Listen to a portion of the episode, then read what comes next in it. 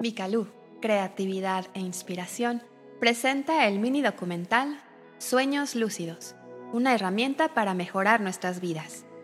Guión y voz de Ana Pasos. ¿Alguna vez, al encontrarte dormido, has sentido una extrañeza que te hace conjeturar que estás soñando? De ser así, felicidades. Sabes lo que es tener un sueño lúcido, aunque la sospecha constituye solo el inicio de la aventura pues soñar con plena conciencia de que estás soñando le abre la puerta a la inigualable oportunidad de explorar tu mundo inconsciente con control, libertad e incluso una intención determinada, sin mencionar que con el simple hecho de desearlo, podrías hacer que aparecieran lugares, soluciones, personajes y escenarios en los que mientras permanezcas dormido, nada parecería imposible.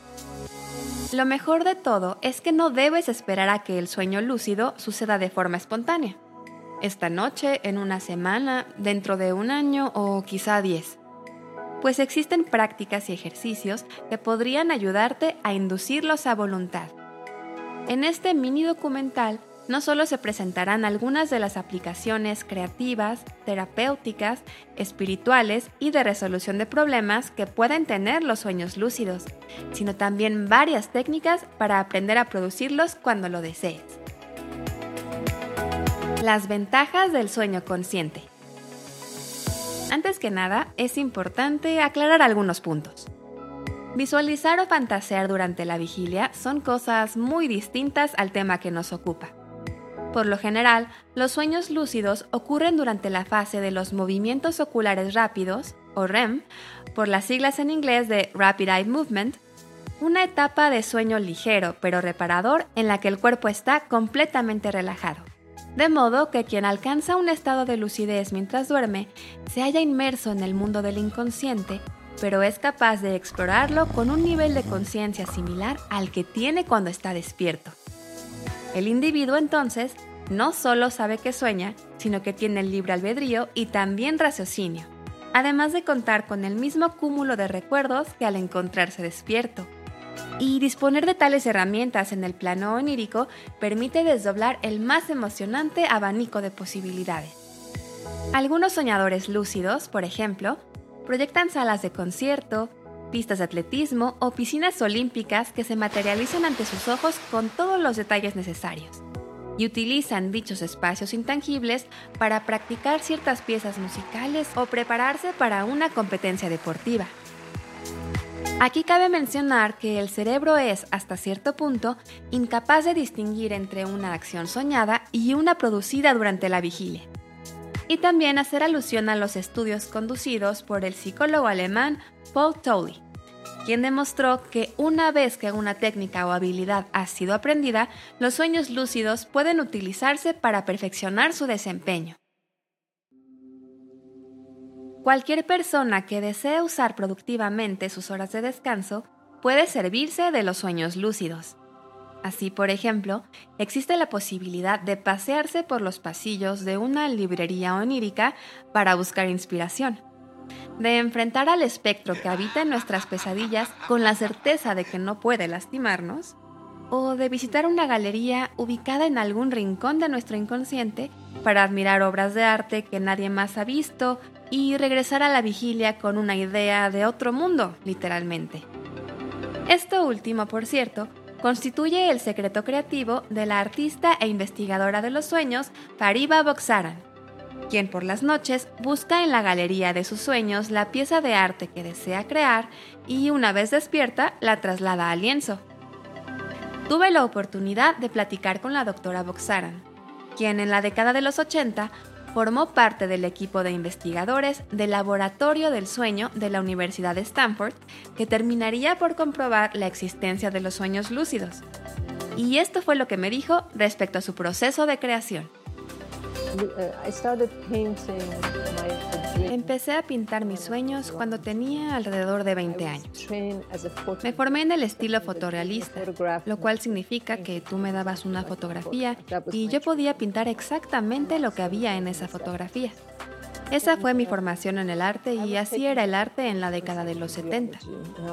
Estaba tomando un curso en psicofisiología y me enamoré del cerebro y de las funciones cerebrales y también era soñadora lúcida. Así que empecé a pintar un cerebro azul y a ponerle ciertas imágenes que aparecían en mi hipnagogia. Cuando empezaba a quedarme dormida y entrar en la fase de hipnagogia, alcanzaba la lucidez onírica, capturaba una imagen y luego la ponía en el cerebro pintado. Renté un estudio cerca del departamento de arte y terminé esta pintura allí. En ese tiempo la llamé Pons and Medulla in Dream Reality, Conscious Dreaming. Esa fue mi primera pintura y tuvo un gran poder transformativo para mí. Transformó completamente mi vida y a partir de entonces empecé a mirar hacia adentro y a capturar poco a poco lo que había dentro de mí. Entonces tomo lo que hay adentro en mi mundo onírico y lo traslado a mi trabajo artístico. Y después lo que hay en mi obra artística lo traslado a mi mundo onírico. Tengo una conexión entre el arte y mi mundo onírico al mirar mi obra antes de quedarme dormida para después obtener conocimiento e información y traerlos de mi mundo onírico a mi obra artística. Llevo mi arte del sueño a la vigilia y de la vigilia al sueño. El psicofisiólogo Stephen LaBerge, quien lideró la investigación realizada en la Universidad de Stanford y se ha dedicado al estudio de los sueños lúcidos por más de cuatro décadas, sugiere que este tipo de experiencias oníricas incluso podrían ayudar a promover la sanación física y mental. En su libro, Exploring the World of Lucid Dreaming, escrito en colaboración con el ensayista Howard Rheingold, LaBerge incluye evidencia anecdótica que apoya esta idea. Un ejemplo de lo anterior es este testimonio de una persona, cuyas iniciales son CP, que parece haber acelerado su proceso de curación a través de un sueño lúcido. Hace un año me esguincé el tobillo. Estaba muy hinchado y me resultaba difícil caminar. En un sueño comencé a correr y pensé que no era posible que pudiera hacerlo con un tobillo lastimado. Así que me di cuenta de que estaba soñando. En este punto el dolor empezó a disminuir. Entonces tomé mi tobillo con mis manos oníricas y me caí en mi sueño. Mientras sostenía mi tobillo, sentí una vibración similar a la electricidad. Sorprendido, decidí lanzarle a mi tobillo rayos de luz. Eso es todo lo que recuerdo del sueño, pero desperté con casi ningún dolor en mi tobillo y ese mismo día fui capaz de caminar con una facilidad considerable. La y Reingold atribuyen este tipo de sanaciones al poder de la visualización. Explican que así como algunos sujetos que tienen sueños hipnóticos mientras se encuentran en un trance profundo pueden llegar a inhibir el dolor o ciertas reacciones alérgicas, es posible que quienes sueñan lúcidamente también presenten un mayor control de sus funciones fisiológicas. Si bien solo un pequeño porcentaje de la población es capaz de entrar en un estado profundo de hipnosis, todos podemos aprender a visualizar que sanamos durante un sueño lúcido. Así que una manera de dimensionar el impacto que la sanación onírica podría tener en nuestros cuerpos físicos es poniéndola en práctica. Por su parte, la doctora Boxaran ha impartido talleres de sueños lúcidos por más de 35 años y escuchado numerosas historias de sanación contadas por sus estudiantes. Según explica, el Institute of Noetic Sciences está lanzando una investigación sobre la relación de los sueños lúcidos y la sanación, y sobre los sueños lúcidos y el enfrentamiento del miedo. Se necesita un estudio científico, controlado y sistemático para demostrar estas aplicaciones, pero por supuesto que he escuchado a muchos estudiantes decir que han tenido experiencias de sanación a través de sus sueños lúcidos. Y sabes, cuando piensas en ello, en la antigüedad había templos de incubación donde vivían sacerdotes. Las personas iban a estos templos en Grecia y también en otros lugares y practicaban el ayuno. Se quedaban a dormir allí, realizaban rituales y establecían su intención de recibir sanación. La idea de sanar durante los sueños ha existido por miles de años y ahora estamos utilizando instrumentos científicos para ver si podemos probarlo. Los sueños lúcidos también pueden ser auxiliares en la resolución de problemas. Al irte a la cama con la firme intención de solucionar algún asunto que te inquiete, podrías despertar con la respuesta que tanto habías estado buscando. Solo necesitas tener una pregunta clara en mente, planear el escenario onírico propicio, evocarlo cuando alcances el estado de lucidez y entonces hacer la pregunta que te hayas planteado durante la vigilia para que tu inconsciente, a través de palabras y símbolos, te responda. De igual modo, es posible utilizar los sueños lúcidos con fines meramente recreativos. En estos tiempos de pandemia, muchos no podemos satisfacer nuestros deseos de viajar, de ir al concierto de nuestro grupo favorito o de reunirnos con las personas que queremos. Sin embargo, nada nos impide convertir nuestras fantasías en realidad en el seguro y libre de cubrebocas mundo de los sueños. Como puedes ver, un primer paso antes de comenzar a entrenarte en el arte de los sueños lúcidos es definir tu intención. Así lo explica la doctora Boxaran. Uh, en estos momentos, el tema de los sueños lúcidos forma parte del mainstream. Pero mi pregunta para ti es, ¿por qué quieres soñar lúcidamente? ¿Cuál es tu intención? Si te adentras en el budismo tibetano, esa será la primera pregunta que te harán.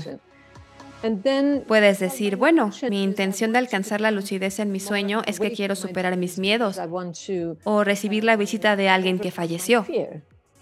Debes definir algún tipo de intención. Es como un viaje chamánico. La gente no toma sus tambores simplemente y se va a un viaje de este tipo. Tienen una intención. Siento que los sueños lúcidos también son así. Debes tener una intención para alcanzar la lucidez onírica. Los practicantes del budismo tibetano, por otro lado, utilizan los sueños lúcidos para intentar descubrir los hilos que conforman el universo fenoménico, que para ellos es ilusorio, y así despertar a una realidad llamada iluminación. De modo que el sueño consciente también puede ser visto como un camino espiritual o al menos como una invitación a reflexionar sobre la verdadera naturaleza de la realidad. Sería posible que, al igual que Neo en la película de Matrix, nos encontráramos inmersos en una ilusión de la que necesitaríamos despertar? Escuchemos el testimonio de Francisco, quien ha sido un soñador lúcido desde la adolescencia y ha encontrado en esta práctica algunas correspondencias con ciertos conceptos filosóficos y hasta esotéricos. En mi caso, eh, yo no los puedo provocar, más bien estoy en medio de un sueño normal, común y corriente, y de repente me doy cuenta que algo es demasiado descabellado, extraordinario, y ahí me doy cuenta de que estoy soñando y en ese momento pronuncio una especie de mantra personal que es, este es mi sueño y en mi sueño yo puedo hacer lo que quiera. Más adelante, pues me di cuenta que podía modificar esa realidad, podía cambiar las cosas, podía eh, modificar el comportamiento de las personas e incluso podía llamar a ciertas personas dentro de mi sueño. Hubo un sueño en particular que, estando yo en una terapia psicológica bastante fuerte, bastante dura, en una eh, etapa de mi vida significativa, en el cual empezó muy cerca de donde vivo, aquí en el centro de Coyoacán, en la Ciudad de México, al sur.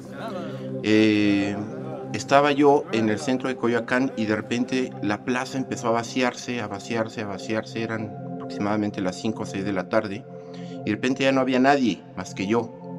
En ese momento yo me di cuenta de que era algo totalmente descabellado, que no puede estar sucediendo, entonces me di cuenta de que era un sueño. Y en ese momento vi una montaña, donde debería estar la iglesia, vi una montaña enorme, donde se veía que del otro lado golpeaban las olas y generaban vaho, vapor de agua. Yo decidí volar para explorar aquel otro lado. Bajé, normalmente uno cuando cae en los sueños, como bien dice en la película de Inception, eh, uno despierta, en ese caso como yo era un soñador lúcido, ya con cierta experiencia, eh, no desperté. Exploré la playa y de ahí pasaron una serie de cosas en la que acabé eh, dos entes que yo identifico como dos personas me llevaron de ahí a otro lugar. Este, en este otro lugar me encontré con una supuesta guía espiritual, o al menos eso fue lo que alguien así me dijo. Y esta guía espiritual me dijo ciertas cosas, hizo un proceso como de sanación de mi interior.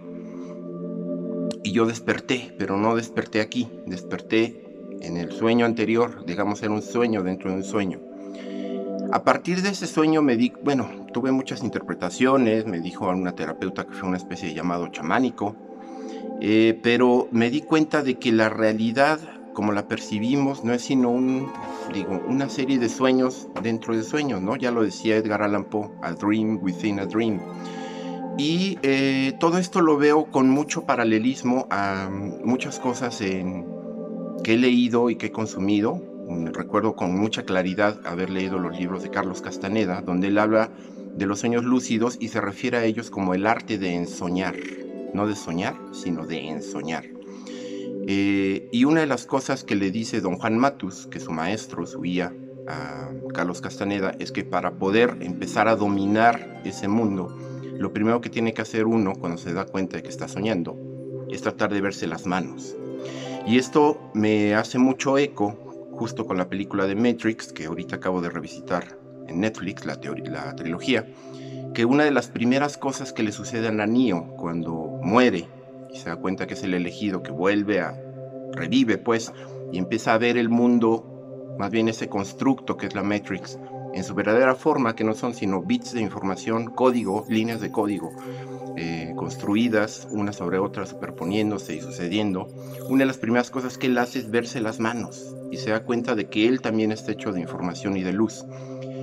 Mucha gente dice o cree o sostiene que es una antesala o una compuerta a los desprendimientos, a los viajes astrales, yo no lo sé, pero yo sí sé que es una puerta de entrada a mi propio inconsciente. Por su parte, la doctora Boxaran piensa que la lucidez onírica puede ayudarnos a alcanzar un mayor grado de lucidez o conciencia durante nuestro día a día. Para mí, esta práctica del sueño lúcido es realmente acerca de la lucidez durante la vigilia, sobre cómo despertar durante la vigilia y cómo traer nuestra atención plena a las distintas áreas de nuestra vida.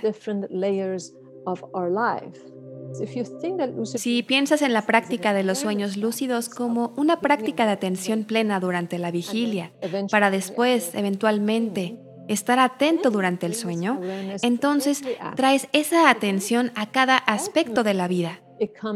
En última instancia, se convierte en una práctica para estar lúcidos en cada momento, en cada respiro. Entonces alcanzas una atención plena en cada momento. Y cuando estamos despiertos en cada momento, podemos llamarle a eso iluminación o un despertar dentro de ese momento en el que nos encontramos. Y eso es muy similar a lo que algunos sistemas espirituales plantean.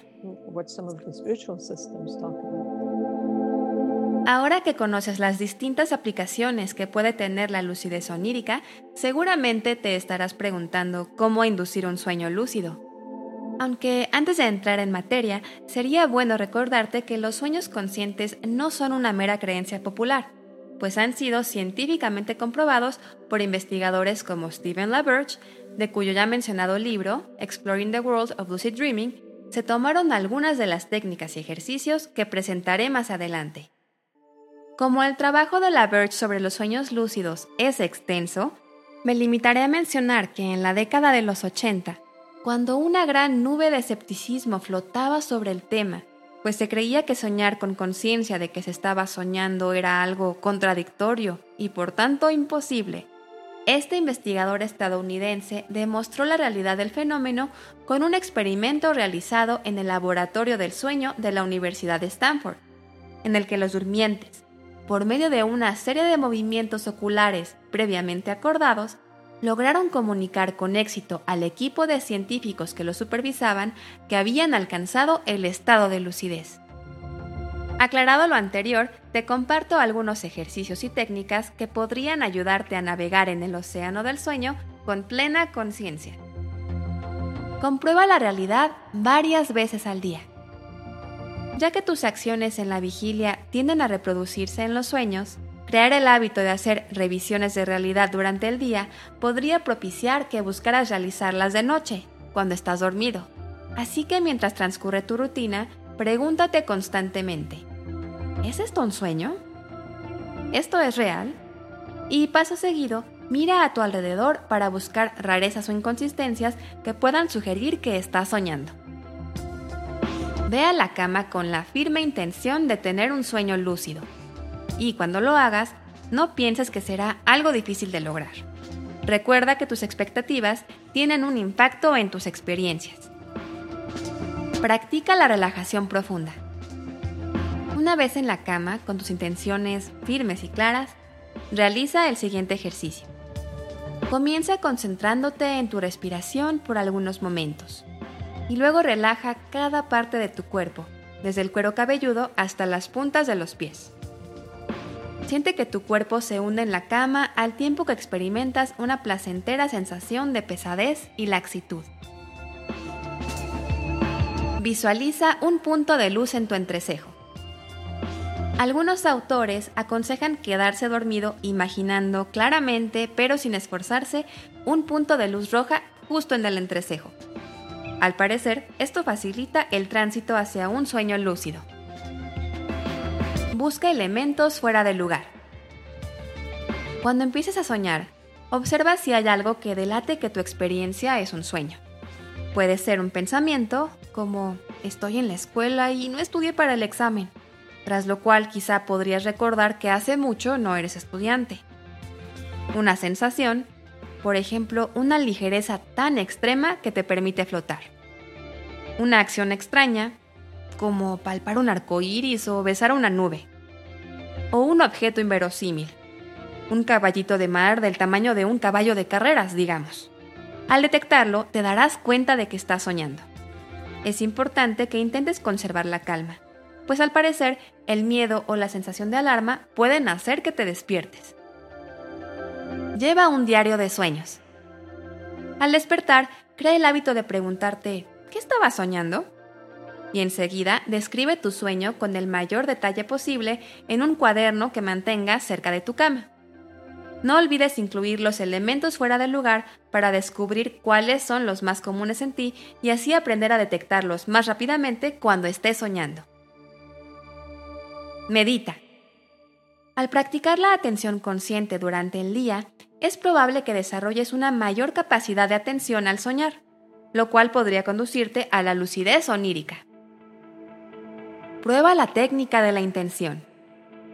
Si has puesto en práctica todo lo anterior durante un tiempo y aún no logras tener un sueño lúcido, puedes recurrir a técnicas específicas para inducirlos. Existen muchas, pero quizás una de las más sencillas sea la propuesta en este punto. Temprano en la mañana o al despertar a mitad de la noche, afirma con seguridad y certeza tu intención de darte cuenta de que estás soñando. Luego, visualízate haciendo este descubrimiento de forma vívida. Es recomendable incorporar a la visualización tus elementos fuera del lugar o señales de que estás soñando más recurrentes. Por último, imagínate llevando a cabo una acción determinada en tu sueño, como volar, por ejemplo. Una opción más es utilizar el truco del reloj, como nos lo explica la doctora Boxara. Lo que hago es tener puesto mi reloj de pulsera, que siempre está marcando las 12. No tiene batería. Entonces, está marcando las 12 y acostumbro a mirar mi reloj varias veces al día. Lo miro, luego veo otra parte y vuelvo a mirar mi reloj, ¿bien? Y recuerdo hacer lo mismo en mis sueños. Lo que hago es que como está fijado a las 12, cuando miro mi reloj, si marca las 12, sé que estoy despierta. Eso es todo. Miro mi reloj, son las 12, entonces estoy despierta. En el sueño, recordaré mirar el reloj y este podría haber cambiado de hora, por lo que sabré que estoy soñando. Una vez que domines el arte de alcanzar la lucidez onírica de forma deliberada, podrás empezar a poner a prueba tus habilidades para crear escenarios personajes y situaciones que te ayudan a cumplir tus objetivos. Hay que tener en cuenta que esto puede tomar algún tiempo, así que la paciencia y la dedicación son dos ingredientes indispensables en la fórmula para conseguirlo. En ocasiones, aunque tengas la certeza de estar soñando, es posible que no logres evocar aquello que te propusiste durante la vigilia pues el nivel de control que se tiene sobre el yo onírico y los escenarios creados por el inconsciente puede variar. Por eso no debes rendirte ante uno o varios intentos fallidos. Como un violinista que practica su pieza una y otra vez hasta lograr la perfección, necesitas ensayar la escena onírica que te hayas propuesto hasta obtener el resultado deseado. Tu inconsciente es una fuente inagotable de sabiduría que, durante la vigilia, permanece oculta Así que las respuestas a las preguntas que más te inquietan podrían encontrarse en un recoveco de tu universo onírico, donde las posibilidades son infinitas. Puedes platicar con un ser querido difunto que amas y extrañas, pedirle consejo a un filósofo de la antigua Grecia, averiguar cuáles son tus creencias más profundas respecto a algo o conversar con tu escritor favorito. Como ves, las ventajas de entrenarse en esta práctica son muchas. Solo hace falta un poco de esfuerzo y dedicación para experimentar sueños que podrían transformar tus noches, pero también tus días.